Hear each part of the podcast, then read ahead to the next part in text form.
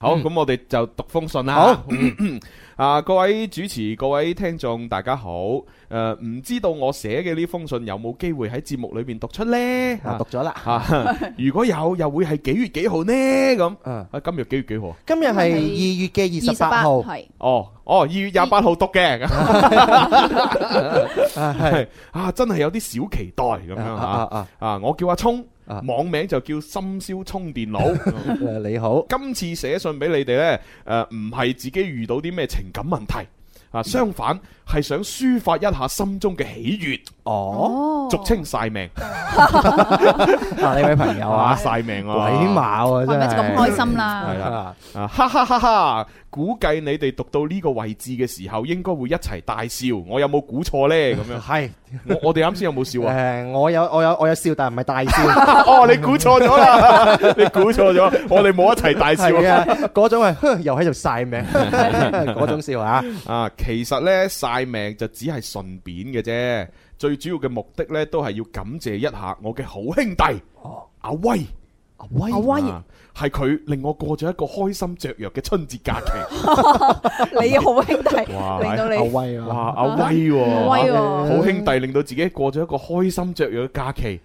咁唔係乜通嘢佢哋兩個咩喺事呢埋一齊， 兄弟啦，改啊兄弟啦，係咯兄弟如手足兄弟嚟嘅係嘛？兩個兄弟喺埋一齊， 哇！想象唔到啊起碼起碼一齊打邊爐， 打波又得，好，嗯咁介紹下 阿威呢同我呢係同屬一個部門嘅。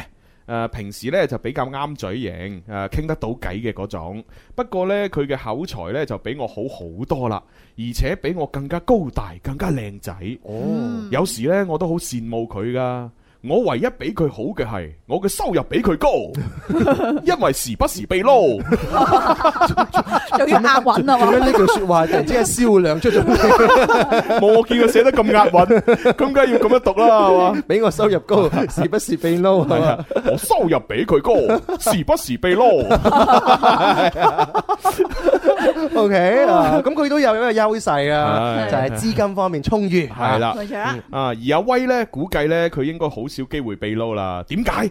因為呢，我誒佢係熱衷玩各類網絡遊戲同埋手機遊戲，哦其中有幾個熱門嘅遊戲呢，級數仲打到好鬼死高，哦，估計都要浪費唔少嘅時間啩。哦，咁嗯熱門係嚇，咁又邊有時間同精力去增加收入呢？你佢講得呢個道理，發人心醒 係喎。啊而家啲遊戲一打打十幾廿個鐘啊，沉迷落去好啊似我嘛。啲同事成個過年玩咩啊？冇啊，咪成日食 雞咯。而家唔係係啊，玩食雞啊， 係啊，係啊，之前就啊農藥，農藥啊嘛，而家就食雞，係啊，唉食雞好玩 好多 冇辦法 啊。啊。啊，啊，咁啊，誒、希望咧喺度借主持人把口幫我勸一勸阿威，唔好再沉迷遊 戲啦。但係我我 哋唔知道阿威而家有冇聽緊節目咧，係真係啊係咪唔知啊。係啊啊，，咁啊，如如果佢冇聽到節目嘅，你咪 down 翻我哋嘅重温落嚟俾阿發俾佢啊俾阿威聽啊咯，係咯， ，cut 埋段視頻出嚟。係啊，係啊，係阿啊。威，唔好再沉迷遊戲啦。好搞笑。 O K 吓，好，跟住讀落去啊。啊 誒、之前呢，我哋公司就搞一個培訓活動，有一個女同事呢，令到我印象好深刻。當時呢，我哋公司唔同部門嘅人呢，都要聚埋一齊。誒、其中有一個環節呢，就需要每個部門呢，都派一個代表輪流上台發言嘅。咁啊，一個接一個咁樣喺台上面講嘢，哇！我當時真係聽到昏昏欲睡，好正常啊！我哋我哋都係咁噶，啲同事喺度喺度講嘢嗰度， 喺度玩手機，係昏昏欲睡，好好貼 切啊。係啊啊！ O K，突然之間，一把優美而輕柔嘅聲音令我精神為之一振。我抬頭一望，哇！第一反應呢、個女同事究竟係咩部門㗎？叫咩名啊？點解從來都未見過嘅？點解生得咁靚女嘅？哦，一連串嘅問題閃現我嘅腦海，然後當然就係按照慣例睇睇佢身材如何啦。啊呢位朋友都係啊，按照國際慣例去行動喎。係啊，咁你睇到佢個樣咁靚，喂，睇埋身材啊，係咪男人都係咁樣嘅咧，咩女人都係咁噶啦。係啊，睇到咦呢個啊嗰個咩咩咩小鮮肉，啱先提到嗰個劉浩然啊，劉浩然啊，哇咁靚仔嘅，睇下身材先，哇幾高喎，啊六六嚿腹肌喎，咁啊真係咁噶啦，係咪先人之常情係嘛？係啊。咁佢睇身材，咁會發現到啲乜嘢咧？啊，啊，睇下睇下啊誒啊，睇睇身材如何啦。啊啊哈整潔大方嘅行政裝底下，一米六五左右嘅身高， OK 喎，哦唔係，對鞋有少少爭 嘅，估計應該係米六左右啦。哦，都 接受啊，，曲線唔算好勁，但係都比較均勻，啊 掂啊！啊！真係好嘢呢位朋友雖然佢冇嗰個阿威啊所講嘅咁好口才 啊，但係佢文筆嘅描寫啊都都係幾好都幾好嘅， 係咪？係掂啊！咁啊真係，唉，馬上另一個問題閃現我嘅腦海，有冇男朋友㗎？係咯，呢個時候坐喺我旁邊嘅好兄弟阿威，突然間誒、呃突然間細細聲喺我耳邊嗰度講：哦，個女仔叫做乜乜乜，喺乜乜乜部門㗎，未婚單身，中意就去馬啦。哦，啊，好兄弟係啊，啦，嗱，點解個名同埋部門都乜乜乜呢？因為佢打過嚟就係叉叉，啊，啊哈係啊，我都都唔知啊。哦，咁 OK 或者就叫呢個女仔做叉叉先啦 嚇，叉小姐，叉叉小 姐叉小姐啊。叉姑娘會唔會好啲？哦，差姑娘啊，都得都得啊，誒，中意就去馬啦咁。誒，佢哋部門嘅男同事呢，基本上上咗年紀，仲結晒婚添。如果唔係啊，邊有咁咁筍嘅盤留低啊？哦，哇，嚇咗我一跳啊！我感覺到我塊面同埋我嘅耳仔好熱，估計應該紅咗啦。啊，雖然當時情景有啲尷尬，但係我同阿威兩兄弟之間有咩唔講得啦？啊於是我馬上就回應阿威啦，喂，唔係講笑喎、呢條啊唔係呢個女， 即係佢係咁打俾我， 佢係咁打字啊嘛，佢話呢條咁啊唔係啊，呢個女仔真心正、喎，啊你點解會知得咁詳細嘅？莫非你個衰仔都睇啱咗佢好耐，所以起晒底？係喎，問得好呢一句問聽得眾好，都想知啊，應該問得好跟住阿威就奸笑住咁同我講，奸笑。啊 撞鬼你 咩？你未見我女朋友啊？哦，呢句说話咧，我作為當事人咧，放下心頭大石即係佢啦。有女朋友㗎啦，佢唔會再諗㗎啦。冇錯你去馬啦，我唔會同你 你爭嘅。諗下，佢收圍收到啲料咁充實、咁詳係細，啊咁如果佢對佢有意思，佢肯定會捷足先登啊係係嘛。啊，不如千祈唔好係雙魚座得啦。你 如果唔係長頭草，見到有個新同事嚟 咗，兩邊擺飛咗以前個女朋友同佢呢個女仔一齊點算 啊？啊，你個人 你真係 唉離繼晒譜啊續繼續係撞鬼你啊！未見過我女朋友咩？我回憶咗一下，诶、就答佢啦，好似真係未見過你女朋友真人、好喎。 搞笑。哦我齋睇過你手機裏边啲相咯。哦，我好似聽你講過，你女朋友個名叫阿芬，花名叫老芬 B B 啊嘛， 好老啊個 B B，老芬 BB。嗱，可能有啲新生代嘅朋友，即係年紀比較後生，唔知道邊個係老芬 B B。老芬 B B 呢，就係喺香港嗰邊呢，就拍電影電視劇好出名嘅女演員，嗯佢呢，就擁有女性嘅性別，嗯但係呢，體型同埋外貌上呢，就好壯健，粗犷型有嘅有啲似一個男人。係冇錯啊，。咁啊，佢比較出名嘅好似就係、監獄啊風係啦雲，女子監獄哎風雲冇入邊，錯哦負責將嗰啲女囚暗低，係啦。跟住爆晒粗口。哦，咁跟住哦，仲仲仲有一出比較冇咁暴力嘅，係就係呢個《唐伯虎點秋香》裏邊呢，扮就同阿應該係阮瓊丹鬥。九品芝麻官哦，係九品芝麻官，係係係係啦。咁九熟嘅你哋九品芝麻官裏邊呢，咪有個阿阮瓊丹咪做誒阿老老老 老舉雞，媽媽撒，我哋叫媽媽撒。係 啦，咁啊咪同同佢打對台有另外一個媽媽撒一個係啦啊，咁就係同阿阮瓊丹打對鬧台交，大家嗰應個該啦。都記得係邊個啦吧？啊係啦好肥，嗰個呢。好大隻嗰個。嗯咁啊， 但係後來呢，即係嘅嘅時代嘅發展呢，就佢有一個新嘅綽號叫老芬 B B 嗯啊，哦不過好似離開咗啦。係啊，已經離開咗我哋有幾年時間係啦啊。哦咁啊，繼續睇翻封信啦。呢個老芬 B B 就由阿威個女朋友承接 咯。咁咁，因為因為比較深入民心啊 嘛，一講到呢一個嘅名，我哋就會有個印象喺度嚇。係啊，誒，然後阿威就話啦，冇錯，我女朋友就係老芬 B B。而佢嘅 而佢嘅真正身份就係我女朋友。台上呢個 X 小姐嘅同部門嘅同事。哦，咁清楚 啦。我作為當事人嚟講，我啱先個心都離咗一啊離。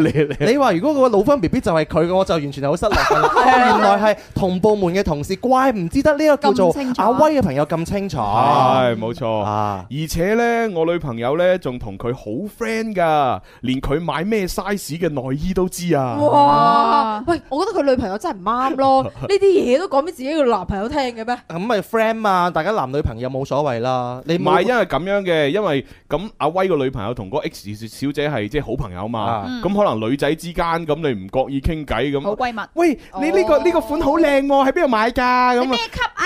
喂，我我我我個 size 唔知有冇咧， 咁啊即係可能會咁樣傾噶嘛。係啊咁傾完之後，咁阿威個女女朋友可能係八婆嚟咧，係 咪？嗯係嘛？好似思思啊，啊 咩啫又嗰關啲我嗰啲事身邊啲朋友咁，啊啊個個八八卦咁樣，同自己男朋友講。波波講緊你啊，你知唔知啊？嗰身個邊朋 友 X 小姐咧，佢 size 咧細過我喎，啊 我會唔會咁哦，嘅？咁作為拍拖男女之間咧，咩都講 都係啊算好正正常啊嘅係啊咁作為閨蜜，乜嘢都分享都好正常嘅。跟住咧啊啊跟住，哇！我當堂 O 晒嘴啊！哦，即時我就問啦，咁佢咩 size 啊？黐線你咁衰。嗱，我反而覺 得佢佢呢種就真真係接地氣啊！啊正正常 friend 嚟講，其實都係誒圍內傾嘅話題，係啊都差唔多係咁樣樣。係係啊啊，即係就算我同蕭公子如果傾啊咁問呢個問題，喂咩 size 啊？好正常唉正啊！常不過啊不過講 真啦，一啊睇就知呢個唔係情場高手啦。如果唔係 嘅話，見到人哋一眼知咩 size 啦，仲使問咩？係嘛你？估個個好似你啲男朋友咁啊？個個你啲男朋友咁啊係咪情場高手唔係重點，係咪？跟係住跟住，哦啊？跟住阿威就話啦。誒啊！最近公司樓下隔離街好似開咗間海鮮放題喎，唔知好唔好食呢？然後又開始奸笑啦， 即係即係佢問完咩 size，佢就即時話：哦，有間海鮮放題。即係約飯啦， 即係約白局啦即。係擺明就係要佢請食飯啦。 嗱，你請我食飯，我話俾你聽咩 size？呢 啲人你都啊，真係跟住 friend 跟住啊，嗯，嗯，我就即時回應佢啦。食飯唱 K 直落我嘅，見到我咁乾脆，好豪爽啊係阿威都好爽快。如果你要去馬，我就做你條針 啦。做做呢段針，我啊，梗係呢反應啦。呢 人啲反應點寫出 嚟？人生有咩？人生得一知己，無憾矣 咁。真係。你冇啊？真係，尤其是喺呢好兄啲弟呢啲關口裏邊，好需要呢個叫阿威咁係啊穿針引線，先可以識到呢個叫係啊 X 小姐喂，嘅。聽到哎呢度，Bobo 豬，你嘅可唔可以推測到阿威同埋呢個男主角呢個咩咩咩充電佬呢？佢啊哋咩星座？聽唔聽得出個性格偏向似咩星座啊？佢啊，呢個都頗有難度嗱一啊。定係性格外向㗎啦。如果未我覺判斷到，仲有下邊嘅喎，得，你你可以 係估，啊你可以估你先，估下可以先你可以估下係先。天蠍座啊似似啊天蠍，你比啊較你講緊邊個中先意？邊個阿威定男主係角男主角男主？角係啊，天蠍座點因為解比呢？較睇身材啊，啊咁不過樣天秤座都好睇身材㗎，唔係都都係，但係佢睇樣先啊。有邊個男人唔睇身材啊？我想係問啦。， 又係佢呢度寫得比較明顯。通 常咧寫，且你明白，通常寫情信咧比較係注重感覺多啲嘅，係佢係比較注重身材。哦所以你覺係得啦係天咪秤都係嘅嗱，男人咁樣，就算我即係我平時可能你你留意嗰樣嘢，但係唔一定大庭廣眾會寫出嚟噶嘛。係啦，冇錯啦係，啊佢寫出嚟就證明佢係偏向呢樣嘢。哦，嗯有咁嘅比較邏真輯實。咁咁阿威咧，阿威似係咩啊？好，呢個太廣泛啦。我呢太廣泛。呢種男閨蜜好廣 泛繼。續繼續聽落哦去睇下先。好，繼續聽落去啊。 誒，就喺嗰一個星期嘅星期五，我就兌現承諾，請阿威去食海鮮放題，嗯兼唱 K 飲酒。誒，佢呢就講咗一啲 X 小姐嘅基本情況俾我聽。嗯，哇，收集晒資係料喎。嗯再之後，基本上每個星期或者每兩個星期，我都會請阿威食飯。 哇，甚長期發添，係啊，甚至仲請埋佢女朋 友。啊啊 B B 係嘛？老粉老粉 BB BB 老分 B B 啊，阿威呢個人真係貪得無厭，得寸進尺 啊！誒嗱你哋話係唔係 呢？嚟睇唔睇到咩星座？貪得無厭得寸進尺，最貪得無厭得寸進尺係咩星座？佢仲係要睇睇仲波仲要睇嘅係咪啊？不過其實都有着數嘅。佢哋每每次呢都會約埋 X 小姐出嚟。哦，怪唔知啦，嗯扯咁你就，係嗯， 唉，幾多錢都要請啦。啊我都講過啦，我口才呢冇阿威咁好，而且戀愛經驗呢唔算多，嗯數數埋埋呢都湊湊唔夠一台麻雀， 哇，好多我哋就一台麻雀四個人咯， 即係可能佢拍咗三個咁啊。但係佢話講下打麻雀嗰啲麻雀我咧，我都係諗緊啲麻雀喎。我哋唔係唔係唔係話揾腳啊，係嗰啲麻雀啊，幾廿粒嗰啲麻雀唔啊，係喎，佢話湊唔夠一台麻雀喎。一台麻雀同一台麻雀腳咧，我哋係兩個理解嘅。哦，即係你係你哋係理解咗一粒一粒一粒嗰粒啲。麻雀，係啦哦，我唔係啊，我就理解幾個人打麻雀麻雀腳咯係咋咯。但係如果按照佢嘅邏輯嚟講咧，佢話經驗唔多啊嘛。如果用呢個一粒粒麻雀經驗太多唔啦，係，我諗應該係咁吧。如果佢話儲唔夠一副麻雀，啊咁應該就係你哋個理解啦。啊但係佢話儲埋一台麻雀，一台就四個人打，啊，我諗應該就係呢個意思。嗯，冇電啦，你支咪？係 啊，好啦，即係大概就係兩三個到，係啦，咪係啦，係啦哦啊。我我睇下，誒，我我讀到邊度咧？儲唔夠一台嘅麻雀，哎，係係係係係。係啊，誒、如果我同 X 小姐單獨約會呢，話唔定會有啲唐突同埋有啲尷尬。啊嗯，但係而家好誒、好似而家咁 friend 搭 friend 咁約埋一齊玩，一齊聚會就會舒服同埋流暢好多啦。嗯經過三個月嘅相處，哇！你都好三個月先係啊釣大魚哼喎。嗯我感覺到我同 X 小姐開始進入彼此嘅世界。哦，終終於於唔唔使使請請食飯哼，啦，嗱，呢呢個哦已經可係以一撇個開阿威啦。好好大嘅一步嚟嘅，唔呢個係進入彼此世界，可能都仲要繼續咁樣約嘅喎。單獨約嗯會咯哦啊唔開始唔知單獨未啊？繼續睇落去啊！嗯不過令我最開心、最興奮嘅，莫過於今年嘅春節假期啦。哦，點咧？阿威呢就幫我度咗條橋，哇，出進埋啊橋，進一步同 X 小姐拉近距離。我哋今年呢係年廿九就放假啊，啱好係情人節。嗯，誒、而 X 小姐呢，就打算年廿八嘅夜晚呢，就翻鄉下啦咁樣。嗯於是呢，阿威就同佢女朋友誒、呃就提議，嗯，喂，今年春節假期誒誒、呃不如就去個短途自駕遊啦。啊目的地呢，就係、X 小姐嘅家鄉，哦委派我做司機、啊 x 小姐做導遊。啊 哦有咁好嘅順風車，回鄉探親之餘，仲可以有朋友相伴，X 小姐當然係十分樂意啦。反應啊哈於是，我哋一行四人就喺年廿八開啟咗自駕遊之旅。哦，即是係男主角 啦，同埋 X 小姐，啊佢嘅朋友阿威同埋佢女朋友，係啦就四個人老芬啊老分 B B，係使唔 使住酒店咧？嗬，吓，你聽埋佢啦，係啊，啦係啦係啊。嗯誒，到步之後呢，都比較夜啦，阿威就提議 X 小姐呢，就自己先誒先翻屋企休息。 OK，哦，啊！我哋三個人呢，就入住酒店，啊哦，第二日再約出嚟食飯啦。咁啊樣哈啊啊估唔到 X 小姐嘅父母相當熱情，第二日一早就收到消息，誒、話要邀請我哋幾個呢一齊去佢屋企度食飯。哦，哇！估唔到咁快就可以見家長， 但但呢種見咧，同嗰種正式關係見咧係唔同係咯嘅，但起碼都見到冇錯啊！我興奮得嚟又有啲緊張啊！當然要請教一下過來人阿威啦，究竟有啲咩注意事項呢？而且呢，我亦都呢精心準備咗一啲小禮物咁樣哇，啊。好用心喎，睇嚟追係得啊。嗯過程就相當順利，X 小姐嘅父母對我印象都唔錯。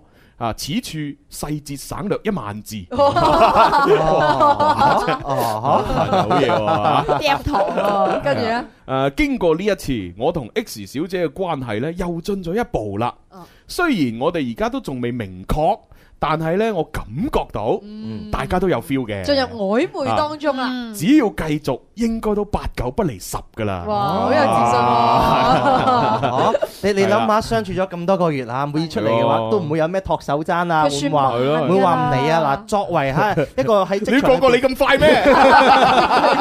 喺職場裏邊滾走咗幾年嘅朋友係咪？對方經常約我出嚟啊喎，但係大家都知道咩應該意知思㗎嘅，啦係係啊啦，冇一次係甩有意思底嘅話，起碼咧就係好感以上嘅。係啊啊，咩有達以上戀人未滿，啊冇錯啦， 係啊，好啦，不過今次咧能能 呃 夠成行啊，除咗要誒多謝阿威同埋佢女朋友鼎力相助之外咧，係啦，都要多謝我阿媽嘅。關你幫咩佢阿媽咩事啊？啊，一開始呢，我話春節呢唔翻屋企要去旅行，阿媽呢都有啲發牢騷嘅。唔制，後來呢，我就同佢講，今次嘅旅行關乎未來嘅幸福。係啊係啊，明明年有冇新抱就睇呢鋪啦。你你咁樣講嘅咩？作為佢對方嘅媽媽係咪？咁肯定會即喂，係自己媽我媽自己媽自己媽媽，媽俾得我阿仔你去吧啦，係嘛去啦去啦，哦冇翻嚟就啦。鼎力支持啦。最好最好一個人去就 兩個人翻，然後我阿媽聽到之後，非常簡潔同埋精煉回覆咗我七字真言：哎大家學下嘢啦嚇。加油，兩個人默念，哦，發圖片。哇，好嘢！道歉。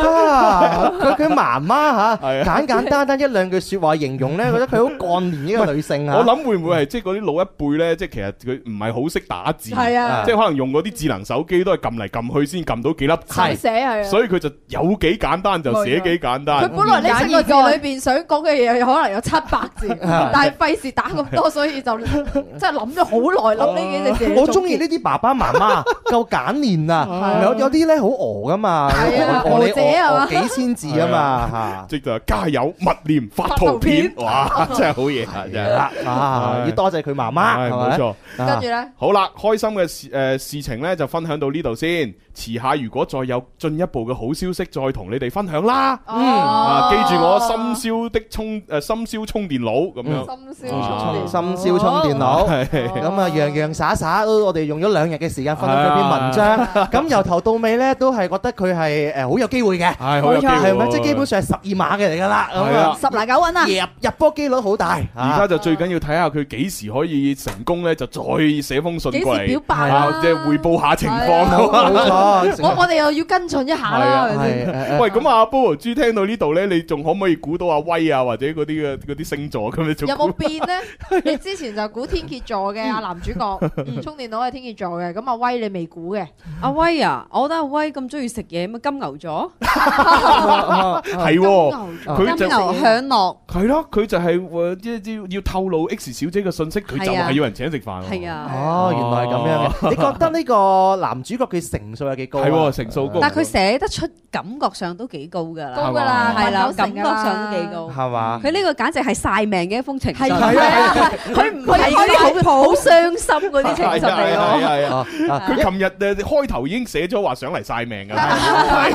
佢已經話咗俾我哋聽㗎啦。好啦，咁我仲用運動員過來人嘅身份同你講哦點啦樣。點樣？你點足樣球係九十分鐘嘅賽事嚟啊嘅，就算你前面八十九分鐘你都贏住波都好啊，最尾一分鐘都仲咩？佢誒未知道輸贏哦啊咁嘛，啊係因，為由頭到波尾係呢圓嘅。係啦，波係 圓係啊嘅，踢過至知，係你都未到臨門嗰腳，你真係未表白啊，嗯未正式確立關係，未埋牙咧，都唔可以你叫十拿九穩係係啊係，嘅只不過成數好高，你千祈唔可以咧乜嘢叫掉掉以以輕輕心，心，唔哦好抱住僥倖嘅心理， 要繼續對佢好。係啦係啦係啦，雖然嗰人係雙魚座 嘅 喎，又有咩關係呢？因為如果我哋水瓶座呢啲咁意志堅定，我哋覺得掂啊！今次一定掂，就係睇在我幾時直表白接得拖。手 啦，係啊，如果直接拖使表手白，啊雙魚座嗰啲仲要諗， 嗱呢場波咧就有九十分鐘，所以你咪快雖然咧我就努力咗八十九分鐘，咁但係咧又可以點又可以點，咪兩我覺得我哋會直接拖手啦。已經所以有啲時候咪嚟得快去得快，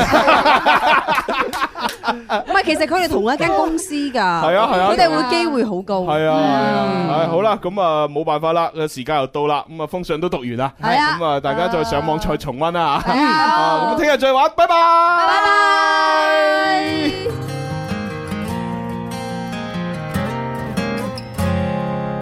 缘分从人海中注定相拥，拉拢匹配脸容，在某一天，陌生者你总会碰到，但求真的可以共你白头偕老。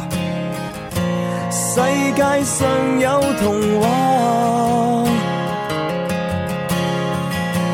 找緊一個他。綿綿細雨隨隨落下，撐一把傘，不捨的感覺游走手心之間。甜蜜總要伴侶擁抱，親一親嘴，目送着伴侶，在這刻妄想着找定居。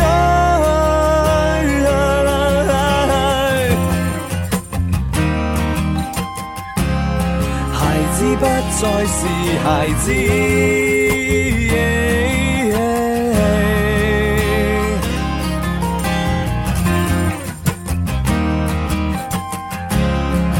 啦啦啦，世界上有童話，找緊一個他。情會像沒意識，逐漸褪色，厭倦彼此笑聲。事過境遷，方知道相處總有缺口。但求吵架不會令到分界鬆脱跌下。世界上有童話。找緊這個家。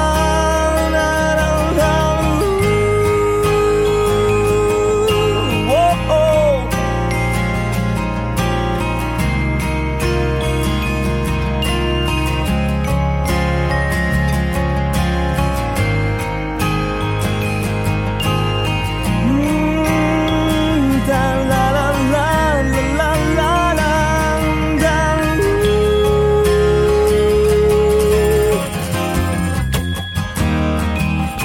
孩子不再是孩子。